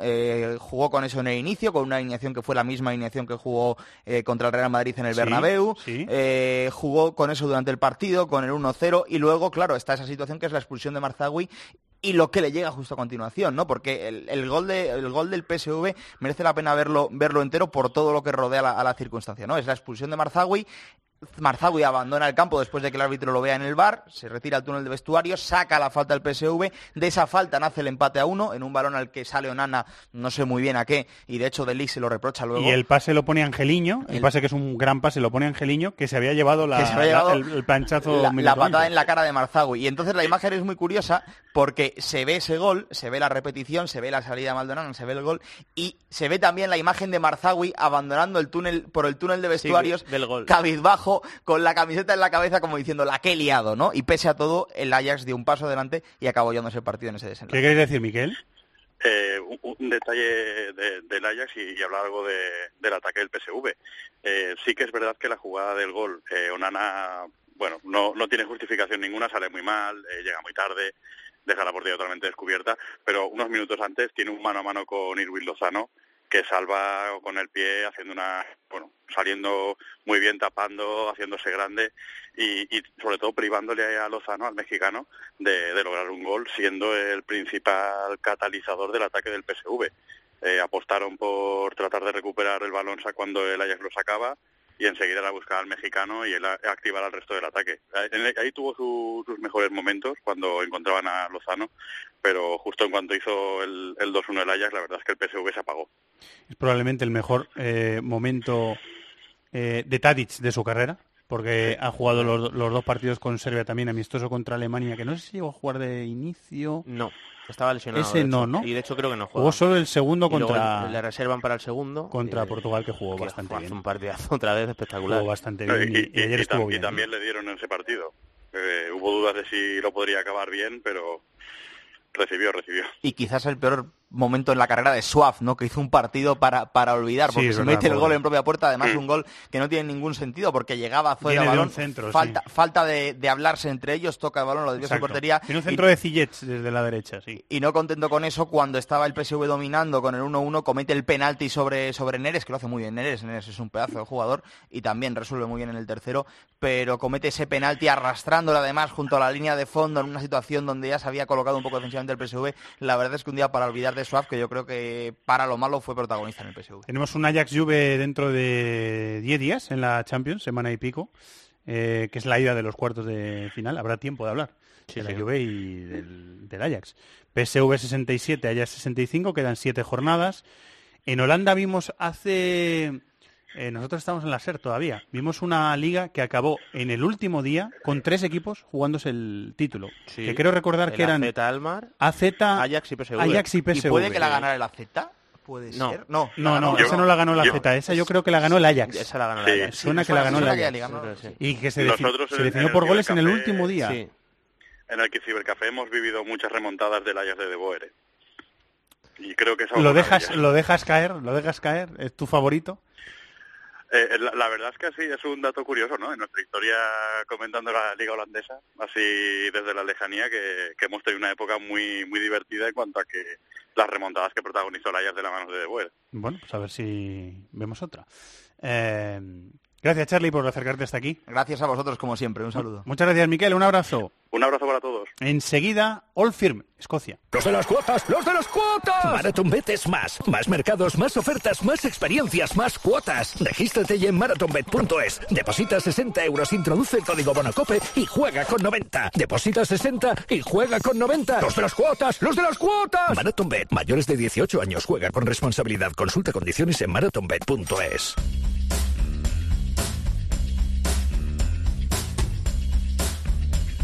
Inglaterra, Italia, Alemania, competiciones europeas, Sudamérica, África, Asia, Oceanía. Todo el fútbol del mundo cabe en cope.es. Vamos allá, compañero del diario Ara, es jefe de deportes del diario Ara, comentarista en Bean Sports, en Gol Televisión, es uno de los eh, factotums de una revista eh, deportiva de referencia en España, como es la revista Panenka.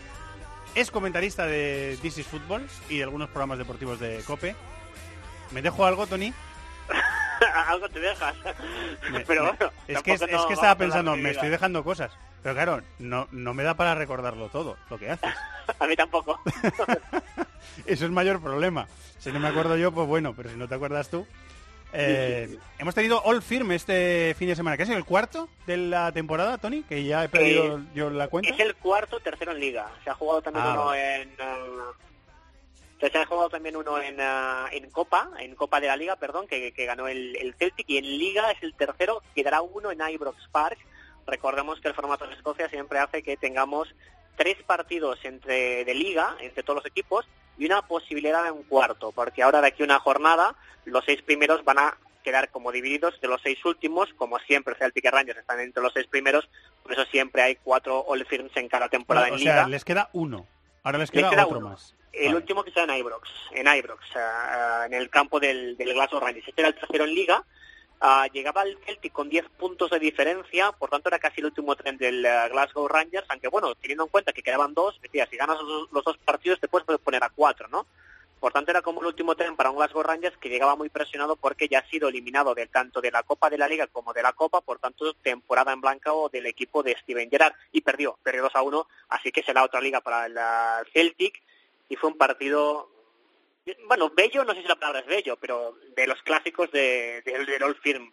Expulsiones, faltas, polémicas, tangana final, hubo de todo porque era, era como una gran oportunidad para este Rangers que parece que con Steven Gerrard ha mejorado, pero, pero pese a la, a la mejora se va a quedar otro año con, con las ganas, ¿no? Porque era un momento como para intentar reaccionar, porque recordemos que hace muy pocas semanas el Celtic, que viene gana- dominando a placer la liga escocesa las últimas temporadas, había perdido a su entrenador en plena temporada. Brendan Rodgers aceptó la idea de ir a entrenar a la, a la Premier League, ir a entrenar al Leicester, por Que, que no sentó muy bien, ¿no? Yo creo, en el, en No, el, en, no en el sentó nada seno del, del, del Celtic. No no siento sé. nada bien porque al final, ¿sabes? Cuando te fichan un equipo de fútbol, la gente es víctima de sus palabras. Y esa gente que llega y dice, "Es mi- el sueño de mi vida estar aquí, lo voy a dar todo, luego tienes que cumplir lo que pides.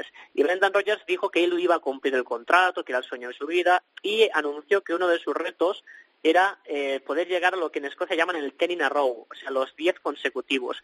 En Escocia hay una cifra mágica que es el número 10, porque en los años 60 y 70 el Celtic ganó nueve ligas consecutivas, nueve. El mítico Celtic campeón de Europa, Jock Stein, se quedó a uno de llegar a las diez consecutivas y el Rangers lo frustró en el último momento. Luego, en los 80 y los 90, el Rangers se encadenó nueve ligas consecutivas y en el último momento el Celtic lo evitó y ganó la décima. Tanto, la gran obsesión tanto de Celtic como de Rangers es llegar a las diez consecutivas. Con este año van a ser ocho en el Celtic. Por tanto, la gente decía, vamos a trabajar con Brendan Rodgers para llegar a las 10. Y Brendan se marchó, porque llegó una oferta del Leicester City. Por tanto, el Celtic había quedado como tocado, había quedado mal, y tuvieron que recuperar el Neil Lennon, que había a su vez perdido el cargo en el Hibernian porque había insultado a un trabajador del club. Cosa que Neil Lennon, que sabemos que es un, tipo con muchísimo carácter. Repescaron a Neil Lennon, que tiene contacto solamente hasta este verano, y era el primero del fin de Neil Lennon, que recordemos es una persona que es, es muy hincha del Celtic, que es muy amado y que incluso llegó a recibir amenazas de muerte Con por la- el conflicto. la selección, el ¿no? Sí, con el, el conflicto de Irlanda del Norte. El norirlandés es católico, se siente pues más irlandés que británico Sí. y unionistas británicos lo amenazaron de muerte. Sí. Eh, ya hemos contado otras veces que Celtic y Rangers casi se articulan más por la- el caso político de Irlanda que por Escocia. El Celtic es el equipo de los irlandeses, de los católicos, el Rangers es un equipo unionista británico. Entonces es muy odiado por la gente del Rangers y estaba entrenando al Celtic de nuevo. Ganó 2 a 1 eh, el Celtic lo disfrutó a muerte celebrando mucho y acabó la cosa muy mal, porque ya te hemos contado alguna vez, Fernando, que este año tiene un delantero muy polémico, el Glasgow Rangers, que es el colombiano Alfredo Morelos, Sí. pues le pegó un codazo en la cara a Scott Brown, el capitán del Celtic, en el primer tiempo, se quedó con 10, la quinta roja de la temporada de Morelos, cinco rojas, son muchas, y Pese a jugar con 10, el Rangers empata, se queda con 10 el Celtic por lesiones, habían hecho todos los cambios, parece que pues que el Rangers iba a darle el zarpazo y no, ganó el Celtic y Scott Brown empezó a celebrarlo en la cara de los jugadores del Rangers y la cosa acabó mal, acabó muy mal. Te iba a con decir que pegar a, pegar a Scott Brown tampoco es que sea una idea eh, No. muy brillante. No, no, es, no es una idea brillante pegar a nadie, pero, pero, pero quizá pegar a Scott Brown es una idea mucho menos brillante. De hecho, lo que, lo denunció Steven Gerrard es que Brown estuvo todo el partido provocando para que lo pegaran y así forzar expulsiones. Es más, lo pegaron dos veces. Sí, hay, un segundo hay un segundo puñetazo que le pega a Ryan Jack que no que, que fue solamente amarilla. Y al final del partido Brown sacó su mejor sonrisa, empezó a reír en la cara de, de, de Halliday, un jugador del Rangers que lo fue a buscar. Acabó la cosa así muy muy caliente, pero es evidente que Morelos se equivocó, cinco rojas, y es más, el club lo sanciona económicamente y el dinero de la sanción se va a pagar a los hinchas del Rangers que hicieron el viaje desde fuera de Glasgow. Un buen gesto ahí de la gente del Glasgow Rangers, pero otra vez la liga se va a quedar en el Celtic Park, Neil Lennon la va a ganar, ocho consecutivas, pero vamos a ver qué pasa la próxima temporada. Si sigue Gerard, que puede tener ofertas por su buen trabajo en los Glasgow Rangers, y si sigue Neil Lennon. Veremos qué pasa la próxima temporada en que el Celtic quiere espiar a las nueve. Acaba la cosa muy, muy divertida. 13 puntos de ventaja de Celtic sobre Rangers, quedan las dos jornadas de esta fase regular y las cinco del playoff, o sea, siete partidos es lo que queda, ¿no? Así que, bueno, Lo tiene hecho. El, recordemos que el Celtic además va a jugar semifinales de Copa y aspira al triplete. otra vez. Si lo consigue sería el tercer triplete en tres años. O sea, los nueve títulos consecutivos. Eso no ha sucedido nunca en la, en la historia del fútbol escocés. Algún día te contaré mi, mi historia eh, de mi regreso de Valencia después de un Valencia Celtic de la Europa League con un miembro de una de las peñas ultras del Celtic de Glasgow. Viene sentado a su lado y me estuvo explicando algunas cosas. Un día, un día lo charlamos, un día te lo cuento. Mejor con una cerveza irlandesa. Sí, entre sí, manos. sí, sí, un día, un día, un día lo charlaremos. Tony, muchísimas gracias. Un abrazo. Chao.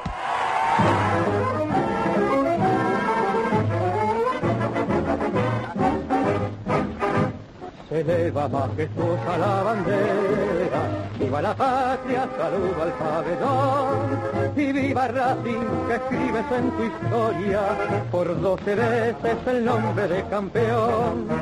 Reverdecer El himno de Racing Club de Avellaneda que este fin de semana, este domingo por la noche, se ha proclamado campeón de la Liga Argentina. Prepárate que Racing va a ser campeón y va a ser campeón, campeón, campeón, campeón, campeón, campeón.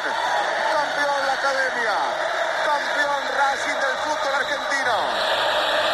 Campeón Racing, señoras y señores. Racing se queda con el título. Después de empatar 1-1 en campo de Tigre. Hola Ariel Judas, compañero Nueva York, muy buenas. Hola Fernando, ¿qué tal? Eh, por anunciado, eh, llegó porque lo, lo veíamos venir, ¿no? En las últimas semanas nos estabas diciendo, Racing va a ser campeón, Racing va a ser campeón. Bueno, pues ha sido este fin de semana. Sí, sufrió un poquito en la última parte con Defensa y Justicia, que hay que destacar lo que hizo el, el Halcón, el equipo de, de BKCS, con muchísimo menor presupuesto, con jugadores mucho menos conocidos, con mucho trabajo, le, le peleó casi cabeza a cabeza la definición a la academia, un poquito antes se lo había puesto un poco complicado Boca, pero en líneas generales resolvió bien Racing esta, esta liga, Mm, es el título número 18 computando títulos amateurs y títulos profesionales, tiene muchos campeonatos en la, en la era amateur, hace muchos años esto ya, el, el equipo celeste y blanco de, de la ciudad de Avellaneda, pero suma uno más, es merecido, creo que por lo que hizo a lo largo de todo el año eh, lo merece Racing sin dudas, eh, dentro de la medianía que, que destaca en la Liga Argentina, Racing ha sido el mejor y ha sido el más parejo y el que ha sorteado mejor las dificultades de, de la Liga de Primera División. Tiene a tres chilenos, dos ilustres, el portero Gabriel Sí. Arias y luego eh, Mena, que le conocemos de la, de la selección, que estuvo jugando en Brasil también, y el Chelo Díaz, que estuvo en el Celta de Vigo. También está ahí jugando Sí. en Racing, ¿no? Sí, sí, hay una, no voy a decir un, un- un- una ola, un boom de jugadores chilenos en la Liga Argentina, pero sí que hay algunos, los de Racing por supuesto en, en- en primera fila, que están destacando y que quizás generen sí un boom de, de importaciones desde la Liga chilena en los próximos años, como también tiempo atrás, y se mantiene todavía, el fútbol colombiano ha sido muy importante en el desarrollo de varios equipos de, de la Liga Argentina. Tal vez con Chile eh, se pueda conseguir algo similar a lo que fue la, la onda, la ola de, de colombianos en los 90. ¿Quién ha sido la estrella del, del equipo en el torneo? ¿Centurión, Ariel? Bueno, Centurión ha tenido momentos muy altos, termina muy mal, está apartado del plantel por diferencias muy fuertes con el entrenador, por discusiones muy fuertes también y muy públicas con la directiva del club, con lo cual el buen fútbol que Centurión mostró a lo largo del año queda muy, muy em, eh, opacado por, por estas últimas semanas. Este, hace, creo yo, más de un mes que, que, que no está entrenando con el primer equipo, que no es parte del primer equipo. Pero en líneas generales, bueno, sí, Centurión mostró cosas interesantes. Eh, el trabajo de Coudet, del entrenador, me parece muy destacable en, en, en, a lo largo de este año. Un entrenador sobre el que se tenía algún tipo de dudas, pero que termina coronando buena labor que ya había mostrado con Rosario Central y también en el fútbol mexicano. Eh, finalmente termina ganando un título bueno, muy fuerte, muy interesante para eh, Racing. ¿qué, ¿qué, estilo de juego, perdona Ariel, eh, ofensivo, de mentalidad más, más, sí. más ofensiva, más atacante o...? Sí. Bueno, eh, eh, los primeros años de Coudet como entrenador era de un estilo muy alocado, muy ofensivo, muy efectivo por momentos, pero que en las horas, en los momentos claves se, se pinchaba, se, se, se quedaba en el camino. Creo que ha madurado, el Chacho Coudet ya ha generado un equipo que sin perder nada de, de efectividad eh, es un poco más adulto y sabe manejar un poco mejor eh, los tiempos de los partidos y el tiempo del campeonato también. La hora de definición ha sido muy importante. En las últimas semanas Racing ha sido un equipo muy inteligente también a la hora de salir a jugar sus partidos. Eh, pedías nombres para destacar. Un nombre que también ha aparecido en la selección últimamente, el de Matías Saracho, un chico de 21 años, un volante muy interesante. Probablemente este campeonato sea su consagración definitiva para que pueda dar el salto uh -huh. al fútbol de Europa. Hay un par de equipos más o menos importantes de Europa que aparentemente lo están siguiendo. Paul Fernández ha tenido un buen campeonato, Lisandro López también. El veterano Darius Vitanich ha, ha llegado a Racing este año y realmente también ha aportado mucho, le ha dado un buen equilibrio y mucha madurez en la definición a, a la academia. Lisandro López, al que, que citabas, eh, Ariel, está terminando la carrera donde la empezó, ¿no? Porque él empezó en Racing. Sí, sí, sí. Y es ídolo real, ¿eh? Desde su regreso en los primeros años no lo pasó demasiado bien, pero se va a retirar siendo casi, casi leyenda de, del equipo de Alteneda. Al menos de la era moderna, se va muy bien Lisandro López de, su equipo, del equipo de toda su vida, sí. Le veremos en Libertadores la temporada que viene eh, y a ver si mantienen una línea. A Racing, que ha sido destacado campeón del equipo argentino y que hemos resumido un poquito su éxito con, eh, con Ariel, con Ariel Judas aquí en This is Football. Eh, Ariel, la siguiente pregunta es sobre la MLS. ¿Me dices que está sonando con muchísima fuerza un futbolista español? Sí, Alejandro Pozuelo. Eh, se jugó este fin de semana la quinta fecha de la quinta jornada de la temporada regular. Toronto, que es el equipo por el cual fichó Pozuelo, jugó el viernes en el adelanto de esta jornada ante New York City como local, ganó 4 a 0. Pozuelo debutó en ese partido, debutó como titular, marcó dos goles, sirvió una asistencia, le anularon un par de goles más y fue una, un debut, eh, creo yo, que yo al menos no vi nunca, no vi nunca ni en nombres como los de Zlatan Ibrahimovic, que el año pasado tuvo un debut espectacular, pero fueron apenas 20 minutos de juego del sueco. Esto fue 80 minutos, un juego muy dominante, mucho lujo, mucha jerarquía de parte de Pozuelo y golpeó muy fuerte a, la liga, que ha tenido un gran fin de semana, donde han destacado otros nombres muy grandes como los de Vela, los de Rooney, eh, juego, juegos en juego colectivo de un equipo como Sporting Kansas City, que este fin de semana ganó 7 a 1, pero lo de Pozuelo eh, es un punto de atención. Creo que Toronto en particular y la MS en general ha encontrado una, una nueva figura a seguir y ahora mismo, no vamos a exagerar, pero hay una especie de Pozuelo manía. Todo el mundo está intentando averiguar un poco más de él, saber un poco más Qué de bueno. él, entrevistarlo. Sí, sí, sí, ha tenido un debut muy, muy, muy, muy bueno. Vamos a subir al carro, a ese carro, me parece también. Eh, ¿Le gusta a David de la Peña eh, en este programa recomendar jugadas, goles que, que busquen el tercero de Pozuelo? Sí. O sea, el tercer no gol del equipo. Eh, que lo marca Pozuelo. Sí. Búscalo, búscalo, David. Sí, luego, búscalo, porque es que me lo acaba de enseñar Chato y es una salvajada. Eh, y lo una último, arte, sí. sí, sí, Alejandro Pozuelo, apuntamos el nombre, eh, está triunfando con Toronto a su llegada a la MLS, dos goles en el primer partido y una asistencia además. Y apuntamos, lo último que apuntamos, eh, Ariel, es la agenda para Libertadores esta semana, que hay partidos interesantes. Yo tenía buscado, pues mira, te lo estoy buscando, porque del martes, el martes hay un Cerro Porteño Nacional, que se juegan los dos el liderato del grupo E. Y el martes tenemos un San Lorenzo Palmeiras también. Y son los dos a la misma hora, es 12 y cuarto hora española. Son dos buenos partidos el martes, ¿eh? Dos buenos partidos, un punto de atención sobre San Lorenzo que realmente está muy mal en el campeonato argentino, en la Superliga que está a punto de terminar. Sí. Queda algo comprometido de cara al, al próximo curso con el promedio del descenso, el equipo de, del Ciclón, pero bueno, vamos a ver a nivel internacional cómo resuelve. Ese mismo día también tenemos un Atlético Paranaense contra Boca, Ah, es verdad. también puede ser un partido Sí. importante. Y luego el miércoles 3 hay un internacional contra River. Inter River Plate, sí, Argentina. sí. Sí.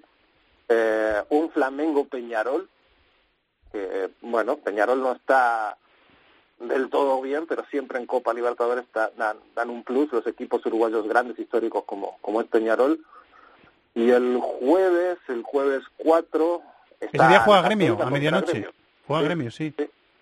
Contra la, Universidad contra la Universidad Católica.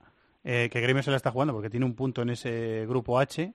Libertad 6, Universidad Católica 3, Rosario y Gremio tienen uno. O sea que Gremio se la está Gremio se la está jugando, campeón de hace dos años se la está jugando. Hay buena agenda, ¿eh? Esta semana, eh, Ariel, Sí, buenos partidos. sí, sí. Buenos partidos, una semana típica de fase de grupos de Copa Libertadores con esta cantidad inabarcable de partidos, pero bueno, intentaremos dar cuenta de todo lo posible. La semana que viene lo hacemos. Muchas gracias, compañero. Un abrazo. Un abrazo, Fernando, gracias. Terminamos apostando, venga.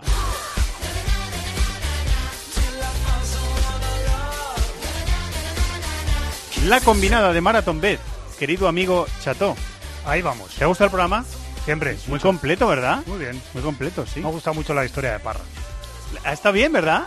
Entre que la historia es buena y que es Parra contando una historia, se junta todo para que nos guste Sí, la mucho. forma, la forma de contarla. Está- está hay loco que- por el San. Hay cosas que hay que traducirle, ¿eh? Bueno, ¿Eh? eso, eso estaba hablando con Catalina. El tu prima la coja gate. Sí, sí, sí, sí. Tiene el- es el parra español, español parra, que algunos lo entendemos, y, pero hay que nunca, traducirle. nunca del todo. Pero lo traducimos porque es nuestro hermano y le queremos mucho. Mucho. Está bien la, la- la historia que ha Muy contado. Y yo creo que hay- va a haber oyentes que les, les va a entrar ganas de, de visitar. a mí San me entra Pauli. muchas ganas, ya las tenía y ahora más. A ver si podemos ir. Te digo mi apuesta, querido amigo. Cuéntame. Southampton-Liverpool, partido del fin de semana, partido crucial, porque el Southampton se está jugando la permanencia y el Liverpool el título. Digo que van a empatar. ¿Qué te Ah, parece? es que el Liverpool está pensando en la Champions. Digo que van a empatar. ¿Verdad? Cuatro con... Sí, ¿verdad? Por eso, cabeza. por eso lo has pensado. Ah, Sí, joder. lo hace a menudo. Cuatro con... mínimo, mínimo una vez por programa. Sí. Cuatro con 91 se paga eso. David, ¿qué, qué Ah, tienes bueno, tú que me pues ofreces? Yo, yo, mm, eh, voy a apostar por el Juve Milan. A ver. Como la Juve ya tiene el título ganado, el Milan está ahí peleando por entrar en Champions. Yo creo que el Milan puede dar la sorpresa. Está bien la cuota de 3,40 y voy a decir que el partido acaba empate. Es que la Juve está pensando, la Juve también está Ya. pensando en, en la Champions, Claro. ¿no? No juega Sí, luego. También Sí, te sí. mete en su cabeza. Sí. Y, y tu cabeza. Yo me voy a ir a ¿Qué Alemania. es para darle de comer aparte? Me voy a ir. Mira, pues hemos coincidido los tres. ¿Quién lo iba a decir? Eh, yo he apostado al Bayern de Múnich Borussia Dortmund, partidazo que va a decidir muy posiblemente la Bundesliga o la va a dejar ahí. O si no, gana, según si gana- el- si gana según el, el resultado que has Bo- elegido. el Borussia Dortmund, yo voy a decir que empatan. Entonces no estaría definida. Y entonces O sea, eso- tres empates. Tres empates. ¿Y el Y tuyo eso cuánto se paga paga? 4,65 a 1. Y si acertamos los tres empates, Pues por euro apostado eso se pagaría 77,5 euros por euro pues apostado. quedan, me parece, 11 programas para terminar. Vamos a ir- seguir intentando, ¿eh? Vamos a, vamos a, vamos a intentarlo, ¿eh? Siempre, todas las semanas, ¿eh? Con nuestra Estamos combinada. muy cerca ya. Estamos muy cerquita, muy bien. ¿O Pues las cuotas están sujetas a cambios, siempre lo decimos. Para mayores de 18 años hay que jugar con responsabilidad y ya sabéis que podéis consultar las condiciones en marathonbet.es. Los de las cuotas, los de las cuotas. MarathonBet es más. Más mercados, más ofertas, más experiencias, más cuotas. Regístrate ya en marathonbet.es. Deposita 60 euros, introduce el código Bonacope y juega con 90. Deposita 60 y juega con 90. Los de las cuotas, los de las cuotas. MarathonBet, mayores de 18 años, juega con responsabilidad. Consulta condiciones en marathonbet.es. Muy bien, pues estamos terminando. Chato, ¿tienes elección musical? La tengo, hombre, la he tenido en los La últimos tengo, 364 programas, solo faltaría que no la tuviera hoy. Y es... Y no os va a gustar, ya os lo digo. ¿No? O sea, voy a hacer un Enrique spoiler. Iglesias ya en abril. Y pues estaba a punto de meter Enrique Iglesias. No, pero es que Porque ha llovido. El otro día, El no, clima no. no ha ayudado. ¿Sabes lo que pasa? El otro día estuve viendo el viernes por la noche un programa en televisión española que es la canción mejor cantada de Sí. va por décadas. Y cantaron Enrique Iglesias y dije, uy, esto le va a gustar a David y Evangelio. Pero este fin de semana he escuchado una nueva y la he cambiado. Y es esta. El demo lo canto con Honduras. Dicen una estrella, una figura. De Héctor aprendí la sabrosura. ¿Os suena? Nunca he visto una joya tan pura. Decir una cosa. En algún programa de este país se debería hablar de esta figura emergente, de Rosalía. la música española. Porque no, no, no la escucho. Por eso la he traído yo aquí. Pero No la esto, esto escuché. no es- yo no he escuchado el disco de Rosalía. Esto pero no pega a es, Rosalía. Pero no es de... No es del disco No de es de eso, Rosalía, ¿no? O sea, alguna es una colaboración. colaboración, eso es. J Balvin, ¿no? Una colaboración. Y yo estoy puesto en el perreo, ya sabéis que Nah, yo pues, soy eh, una eminencia del Pues perreo. se, ha, se ha caído eh, ¿Verdad? del barco, ¿eh? Tengo que decir que me gusta mucho Se te ha Rosalía. hundido el barco de Rosalía, ¿no? No, no lo escu- no he escuchado el disco, no me pero yo lo, o sea, como artista, yo creo que llamaba la atención y tiene muy cosas potente. y esto seguirá siendo muy Ah, potente. Bueno, esta es una internada en el... Se ha ido al reggaetón, se ha ido al mundo. Es un homenaje. Bueno, pero no, no, o sea, quiero decir, se ha ido al reggaetón para no quedarse ahí. Esta chica, las próximas canciones que hagan no van a No, ser no, esto. hombre, ni mucho menos. Ya, Van a pero ser ya- esto, digo, con ya, todo el ya ti- respeto. ya la tiene, esta, ya tiene su Te digo voz, que la ya- muesca ya la tiene, la ¿no? tiene. Te digo tú, que no puede- se, tú no se lo vas a perder, tú eres rencorosito. ¿eh? No, musicalmente. Te digo, que puede, te perder. digo que puede hacer lo que quiera, porque lo siguiente va a hacer va, va a ser bueno. Ya verás. Tú, que es un artista, es un artistaza, ¿eh? Que sí, por eso, por eso, que te lo prometo. Pero bueno, quería traer esto y sabía que no os iba a gustar, pero bueno, también para picar. A Mansilla le gusta mucho Rosalía. ¿Pero le gusta, le gusta esta canción? Lo dudo. Informaros, informaros. Lo dudo. No, no, ya, ya te digo que... ¿Sabes algo? ¿Sabes no, algo? no, es que Mansilla es muy purista. Sí. Y iba a decir, iba a decir que no le gusta. Pero Mansilla es muy purista con el flamenco, pero Rosalía no es eh, fla- eh, flamenco purista, No, precisamente. no, ni mucho O menos. sea, es, es- Modernita. es otro rollo, es un rollo muy distinto. Que Mansilla es raro también. Aquí, haciéndome de músico yo. Muy bien, Pues ¿tienes te el- cuento, la agenda, la de esta semana en, la- en Inglaterra. Ya lo ha dicho Uzquiano, hay un partido aplazado de la jornada 31 Sí, hay varios. del Tottenham Crystal Palace, el más importante, Sí. miércoles a las 9 menos cuarto, el estreno del nuevo estadio. Se juega la jornada 33, que se juega a lo largo de toda la semana. Empieza el martes 9 menos cuarto, Wolverhampton, Manchester United. Miércoles a la misma hora, Manchester City, Cardiff. Viernes a las 9, Southampton, Liverpool. Domingo a las 3 y 5, Everton, Arsenal. Y el lunes a las 9, Chelsea, West Ham. Y todo este lío, porque el fin de semana se disputan las Eh, semifinales de la FA Cup. Eso iba, eso Sábado a las 6 y media, Manchester City, Brighton. Y domingo a las 5, Watford, Wolverhampton. En Italia, jornada 30, entre semana también. Te destaco los dos partidos del martes, a las 7, Milán Udinese y a las 9, Cagliari Juve. Miércoles a las 7, en Polinápolis y cinco partidos a las 9 de la noche, entre ellos Roma Fiore, Génova Inter de Milán y Spal Lazio. Jornada 31 el fin de semana, te voy a destacar. Partidazo sábado a las 6, Juve Milán. Domingo a las 6, Inter Atalanta y Lazio Sassuolo. A las 8 y media, Nápoles Génova. En Alemania, cuartos de final de Copa entre semana. Martes a las seis y media, Paderborn Hamburgo, el Hamburgo de Parrita. A las 9 menos cuarto, Augsburgo Leipzig. Miércoles, Bayern de Múnich Heidenheim. Heidenheim, sí. Heidenheim. Sí. Y Schalke Werder Bremen. Heidenheim, hemos, hemos hablado de él, compadre. sí. Jornada 28, todos los ojos en el Bayern de Múnich Borussia Dortmund, sábado a las seis y media con dos puntos de diferencia Partidazo. del Dortmund al Bayern de Múnich. Además, a las tres y media te destaco el Bayern Leverkusen Leipzig y el Schalke Eintracht. Y en Francia, jornada 31, viernes a las 9 menos cuarto, Burdeos Olympique de Marsella. Sábado a las 5, Olympique de Lyon Dijon. Y domingo a las 3, Reims Lille. Y a las 9, cierra la jornada, Paris Saint-Germain Estrasburgo. Completita la agenda, ¿eh? Siempre. Muy bien, Chato, muchas gracias. Adiós. Gracias, David. Un abrazo. Vivo rápido y no tengo cura. Con lo nuevo de Rosalía, nos marchamos. Toda la semana programación deportiva en COPE y ya sabéis, como siempre decimos, la mayor apuesta de la radio española por los podcasts deportivos y no deportivos en la cadena COPE. Muchas gracias a todos por estar ahí, que disfrutéis de la radio y de la vida. Hasta luego, adiós. No sé de qué, pero rompe el bajo otra vez. Mira. Flores azules y quilates. Rosalía. Dice mentira que me papi. Flores azules y quilates. Dice mentira que me maten. En el correo electrónico thisisfutbol@cope.es, en Facebook nuestra página This is Fútbol Cope y en Twitter arroba Fútbol Cope. Vivo rápido y no tengo cura. Y de joven para la sepultura. Esto pa' que quede lo que yo hago dura. Siempre dura, dura. Demasiado noche de travesura. Y Vivo rápido y no tengo cura. Con altura. Ajá. Y de joven para la sepultura. Con altura. La Rosalía. Vamos, vamos, va- va- vamos a esperar. Pa' que quede. Va- Vamos a esperarnos para que no. Va- Vamos, vamos a esperarnos. Vamos, vamos, vamos, va- va- vamos a esperar. Pa' que. Va- va- Vamos a esperarnos que no Pa' la que. Va- Vamos a esperarnos. Pa' que. Tengo